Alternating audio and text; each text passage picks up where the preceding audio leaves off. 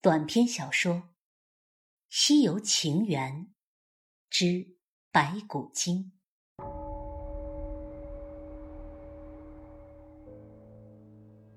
在此与你相见时，你头上已经多了一个金箍。他们说，那是因为你性情顽劣，难以掌控，所以菩萨。特意教授了那个唐朝和尚一套咒语。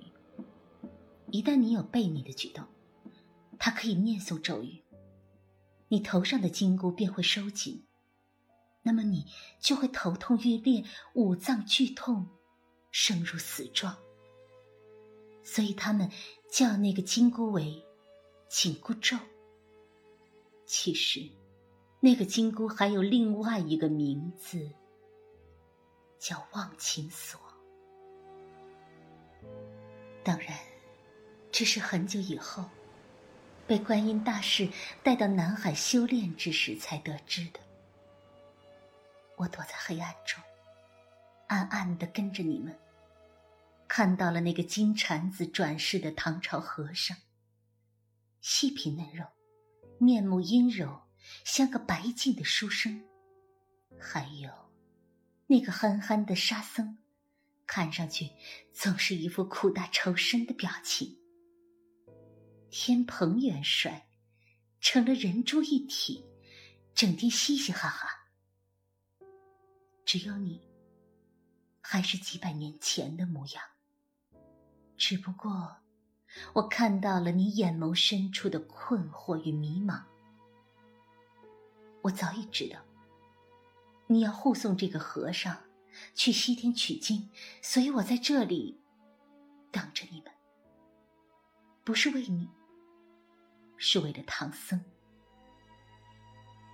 妖界早已传遍了，吃那唐僧肉不仅可以法力大增，还可以坐地成仙。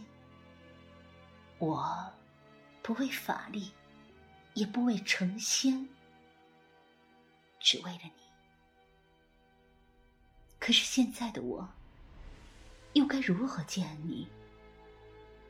倘若以现在的面目见你，会立刻被你一棒打死吧？天蓬吵闹着要投诉，可是在这荒郊野岭中，只有一家我早已设置好的农户。那农户里的一家三口，刚被强盗杀死，尸体未腐，而我。则需要借他们的尸身一用。进到院子里，我便让小妖将你引开。我不想和你发生冲突，更无法以这般面貌与你相见。我希望你心里的我，永远是几百年前的样子。我附在老头的尸身上，颤巍巍的走出屋子，手里拎着一个硕大的茶壶，里面的茶都含有迷魂药。天蓬和沙僧毫无防备的喝下。我看着唐僧端着碗，却若有所思。高僧，一路上你也口渴了。山野人家粗陋惯了，这些粗茶你不会嫌弃吧？我的声音苍老而无力。唐僧对我笑笑，刚要喝下那碗茶，却被你的声音打断：“师傅，别喝！你的名字还是那般清澈。”当初你就是那样唤我的名字，你说，星儿，我会永远记得你，无论你变成什么模样。是吗？如今我就在你面前，你还认得出吗？我看到你冷淡而厌恶的看着我，厉声道：“妖怪，还想用调虎离山？没想到我这么快就回来了吧？”吃我一棒！你举起金箍棒，砸向我的头颅。我已经闭上了双目，等待着死亡临近。能够死在你手里，也算是一种解脱。只是，我不能亲口告诉你，埋在我心底那句一直未曾说出的话。唐僧拉住你的手臂，呵斥道：“悟空，你做什么？”金箍棒歪斜，打在了我的肩膀上。失身倒地，我只能迅速飞离。你本要跃身追我，却被唐僧拦住，狠狠的斥责说：“你误伤人命。”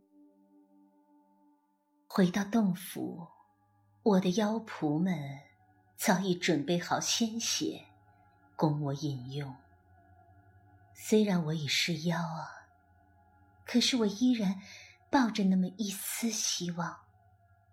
想着会有一天能够修道成仙，或许能够见你一面，能够在你身边，哪怕什么都不做，只要看着你就好。所以，我只喝动物的血，从不害人。妖仆们从没见过我的真面目，我一直戴着骷髅面具。甚至连我自己都忘了这张脸的模样。镜子面前，我缓缓摘下面具，一张半是人面、半是白骨的脸呈现在镜子里，脸周围环绕的则是干枯若稻草一般的白发。我摸着这张，不知道。还能否叫做脸的东西？苦笑起来，继而发癫似的狂笑。我知道自己的笑声有多么恐怖，也知道外面的妖仆们肯定在议论纷纷。狮王又发怒了，还还不是因为没抓到唐僧，吃吃不上唐僧肉呗。咱们赶紧出去避会儿吧！大王这笑声能吓死群妖啊！对呀，我现在是万年狮王，再也不是当初那个单纯的女孩，无心了。我继续暗中跟着你们。这白虎岭地处洼地，常年累月被雾气笼罩，而且山路崎岖，错综复杂，你们一时半刻无法走出。更多的时候，我只想看你。你有时就吊儿郎当的将金箍棒扛在肩上，有时。就将它变小，放在耳朵里，自己坐在大石头上仰望天空。你在想什么呢？你的回忆里还会有我吗？我伸开手掌，掌心里那枚五瓣莲花的烙印赫然醒目，血色的红，触目惊心。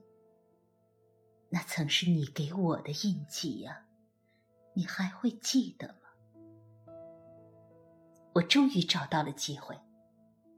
你们饥肠辘辘，你驾筋斗云去寻觅食物，我附在那具老婆婆的尸身上，拎着一篮野果来到唐僧等人的面前。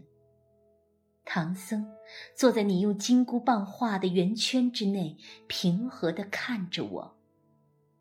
我总觉得他看我的眼神很奇怪，仿佛知道我是妖，却故意不点破。天蓬早已拿起野果大吃起来，沙僧又离开了去找水。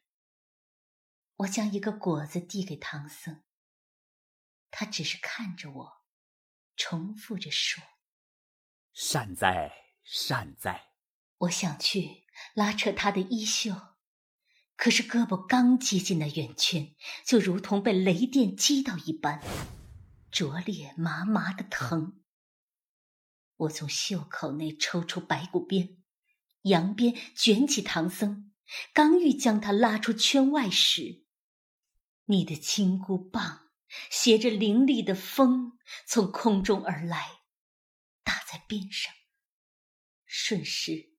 骨鞭碎裂成骨粉，融入烟尘。老婆婆的尸身被强大的冲击力震得破裂，我在薄灰的烟尘中仓皇离开。再一次，我附到女孩的尸身上，但这一次却忽然有了曾经作为无心时的感觉。镜子里。是一个年轻貌美的姑娘，朱唇、贝齿、明眸善睐。明天，你们即将走出白虎岭。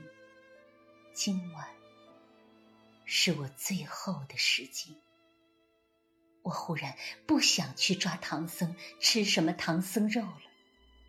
未来那么遥远，今夜。我只想与你相伴。几百年了，我第一次坐在镜子前认真的梳妆，拿起我的木梳子，发丝如云，芙蓉如面。五峰山底初相见，心念一起，望众生。还记得我第一次见你，那时我只有八岁。我从小就在五峰山旁，孤云山里的一座道观里生活。师傅说，我无父无母，是个弃婴。他从路边捡我回来，养育着我。他经常外出云游，我每隔两三年才能见他一次。平日里，就只和道观里的师姐们一起生活。照顾我们的是几个年迈的老妇人。师傅为我们取了名字：无因、无果、无奢、无求。我叫无心。老妇人看管我们很严，几乎不让我们出门。师傅说。外面的世界太乱了，等我们十六岁长大成人，他才会让我们下山。果然，有两位师姐满十六岁时就从道观里消失了。我们都以为他们去了山下的繁华世界，不想再回来。我很好奇外面的样子，便在一天晚上偷偷溜出道观。月色。银两，我在月光的照耀下，不知走了多久。不知不觉，从孤云山来到五峰山。这里的夜风好大，阴森森的吹，我觉得好冷。而且月亮也被黑云遮住了。一群乌鸦黑压压的飞过，叫声凄厉。我转身往回跑，想沿着回去的路回到道观，却迷失了方向，并且跌入到一个山洞里。醒来时，看到一片很大的树叶在眼前，飘在半空中。树叶上满是萤火虫在旋转飞舞，它们发出暖暖橘色的光，像小太阳。记得，你当时就坐在山洞角落里的那块大石上，盘膝打坐，似入禅定。我好奇的走到你面前，看着你的样子。你微闭着双目，脸颊瘦削，嘴唇单薄，面色苍白。没想到，一向胆小的我，却丝毫。不惧怕你，即使是在那般阴暗的山洞中，后来，我想，那一切便是宿命吧。有的人只一眼，便魂梦相伴；有的爱只滋生，便生死相缠。后来。只要我能出道观，我就会去看你。你开始给我讲故事，讲天上的九霄云宫，讲天兵天将，讲星宿司职，讲大闹天宫。你问我，星儿，你觉得孙悟空错了吗？我总会说，没有。心儿觉得他没有错，错的是天庭，是玉帝，是那些。自命为神佛的人们，你又会说：“你不怕一只乖戾的猴子吗？”我说：“他一点都不乖戾，他很温柔。我能明白他心里的温柔。”我看到你的眼眸中开始有亮晶晶的东西闪现，你苦笑，继而轻叹。十六岁生日之前，我艰难的跑出来见你。师傅马上就回来了，我心里好忐忑，不知道外面到底是个什么样的世界，不知道我下山后还能不能回来见你。我想见你，想和你说话，想和你在一起。你看出我的心神不宁。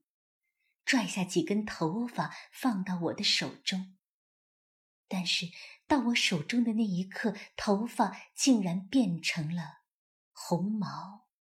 我早该猜到了，五峰山下山洞里的你，就是那位早已在我心底生根发芽的齐天大圣孙悟空。星儿，你拿着。将来你有危险，他们会保护你。我能看看你的真面目吗？我祈求道。你不害怕吗？只是一只猴子。你的声音暗淡而忧伤。我要看你，就要看你，只看你。我扑到你的怀里，抱着你。为何我心里会有一股不祥的预感？感觉此次别过，便再无经年岁月可见了。你轻轻的拍着我的肩膀说：“星儿，抬起头。”我抬头，便看到了你，真实的你，本尊的你，身为齐天大圣的你。我们彼此凝视。爱的好近，我能感觉到你眼中的柔情，甚至能感觉到你滚烫的呼吸。你这张毛茸茸的脸，我却觉得是天下最好看。你是神，我是人，你可以千秋万岁，我或不能熬过百年，我总会死的。要轮回转世，你要如何在茫茫人海中认出我呢？你握住我的左手，展开手掌，用你的指尖，在我掌心画了一朵五瓣莲花，血色的红，艳如暮霞。星儿，这个印记会深深烙在你的骨头里。无论你成仙成妖，轮回几世，这个印记会永远追随你。我会随着这个印记找到你。无论你在哪里，你轻轻拥住我，柔声说：“星儿。”回到到观里的时候，师傅已经在内堂等我。今夜子时，便是我的生日。他是要对我说送别的话吗？他总是一张青涩苍白的脸，永远没有任何表情。吴昕，你马上就满十六岁了，这些年来，师傅待你不薄吧？他的声音沙哑。师傅待我很好，星儿永远铭记铭记师傅的恩情。今夜便要下山，星儿与师傅拜别。我双膝跪地向他叩拜。他走近我，对我细细的端详。我闻到他身上一股浓烈腐朽的味道。可惜，可惜呀！这么漂亮的一个人，今夜要永远消失了。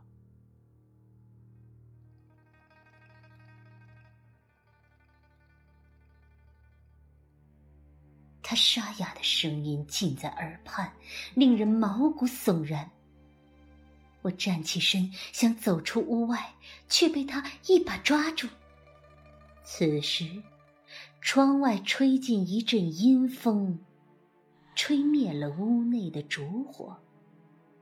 再看师傅的脸，早已是一个沾着人皮的骷髅头。此时已到，无心，你认命吧。他要向我的脖颈，我发不出声音，更没有力气挣扎。在血液的流失里，我要死了。然而，就在那一刻，你送我的猴毛从怀里飞出，变成数根飞旋的银针，将它团团围住。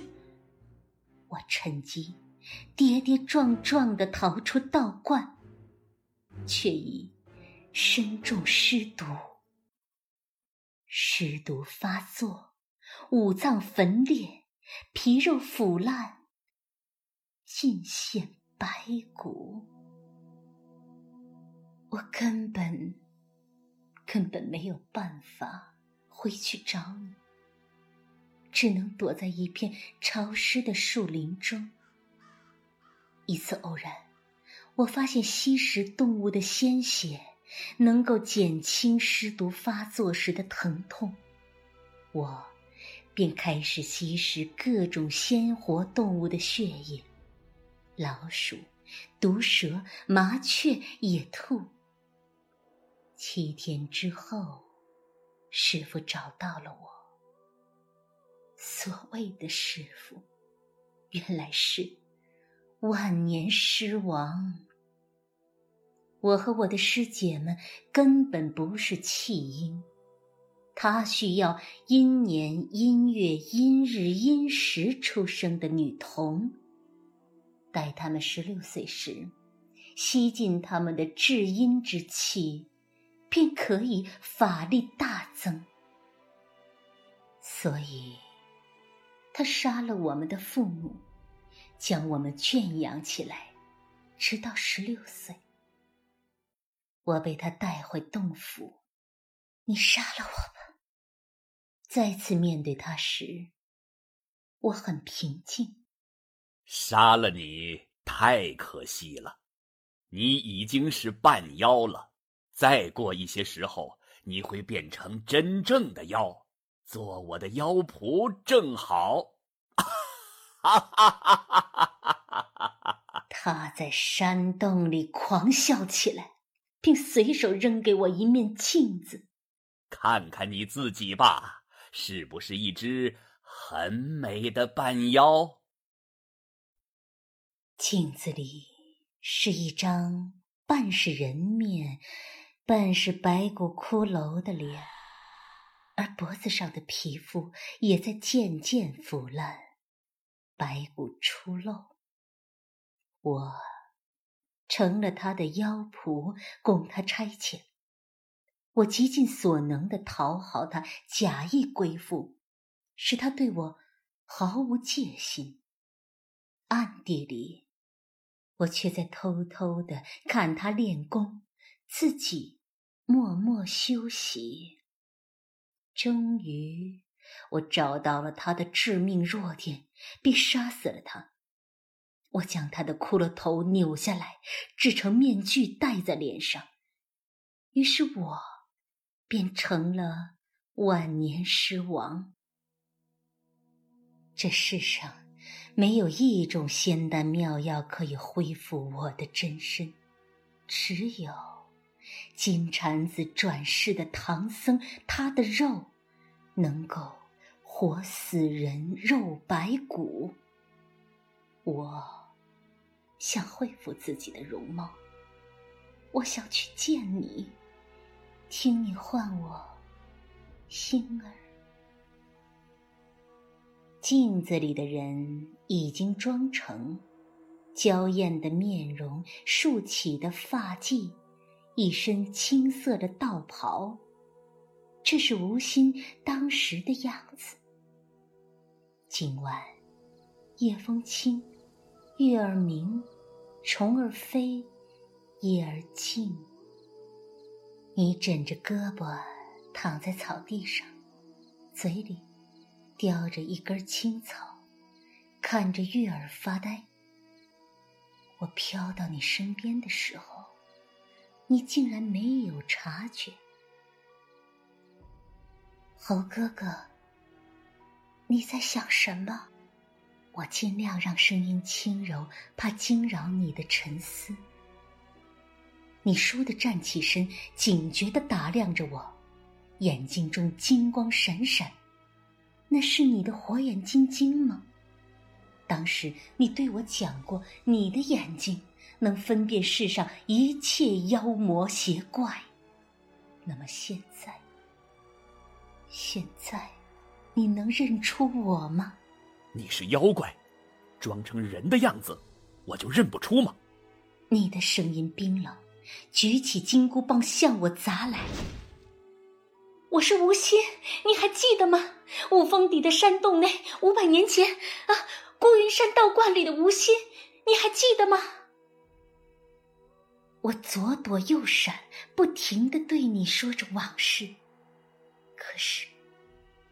可是你的脸上却没有一丝表情，为什么？你为何如此决绝？猴哥哥，我是无心，你你先停一下，看一下我的掌心，这是你留给我的烙印呀。我向你伸开左手，你却在那个瞬间用金箍棒刺穿了我的胸膛。女孩的尸身碎裂，我的真面目在你面前呈现。你冷笑道：“，古妖，你现形了吧？”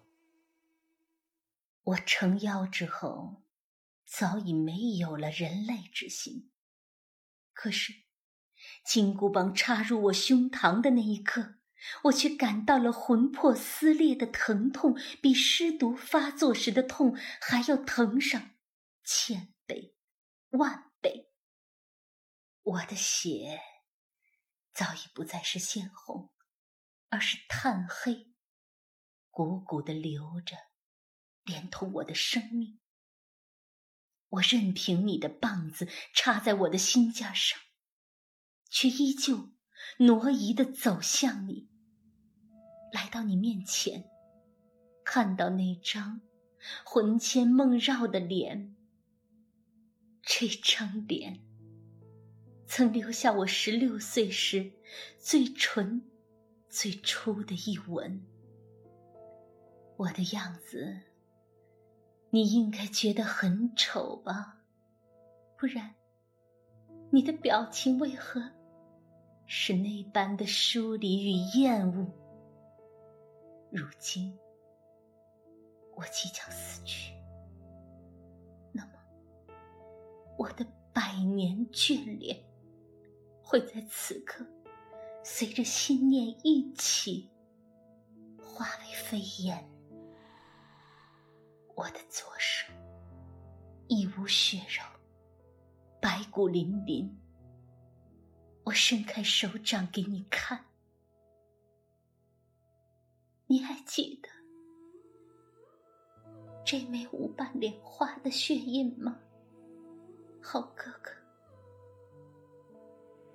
我感觉自己开始淌下泪水。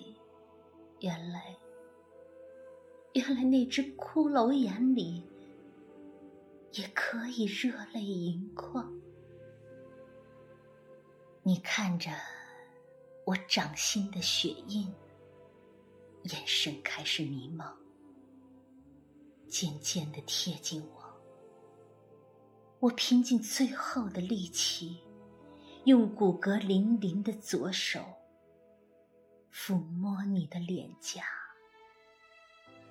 你先是如被雷击一般的跳开，然后你便抱着头开始在地上翻腾打滚，发出无比痛苦的声音。好哥哥，好哥哥。我看着你翻滚着跳进了水中，夜色下，水汽弥漫，水花溅起，萤火虫在低低的飞翔。我再也看不到任何东西，眼前只有白茫茫一片。一缕魂魄被观音大士收归到玉净瓶里。带回了南海。后来，我才得知，那金箍还有个别名叫忘情锁。你戴上了它，便将过往情缘尽忘，一心只念佛陀。而当你……要回忆前朝情缘之时，金箍便会收紧，再收紧，让你痛不欲生，生如死状。我还得知，观音大士在唐玄奘西行之前，便曾告诫过他：此次西行会历经九九八十一难。但是，一定不能伤害在白虎岭遇到的妖，所以，他才会对你几番阻拦。我依然不知道你是否记起了我，只知道你在我消失之后回到了花果山，曾一度想要放弃西行。却最终又继续你的使命。你被封为斗战胜佛之后，经常来南海看望观音大士，也经常会在莲花池畔默默的坐着发呆、出神。我不知道你在看什么。是满池的莲花吗？那么，你是否看到了我？我的一缕元神，被观音大士放在莲花蕊里修炼。别的莲花都是淡粉、雪白，唯独我的那朵是花朵五瓣。而且，血盛欲滴，烈烈浓艳。从前、现在、过去了，再不来。红红落叶，就埋进肚内，开始中几种事。变改，天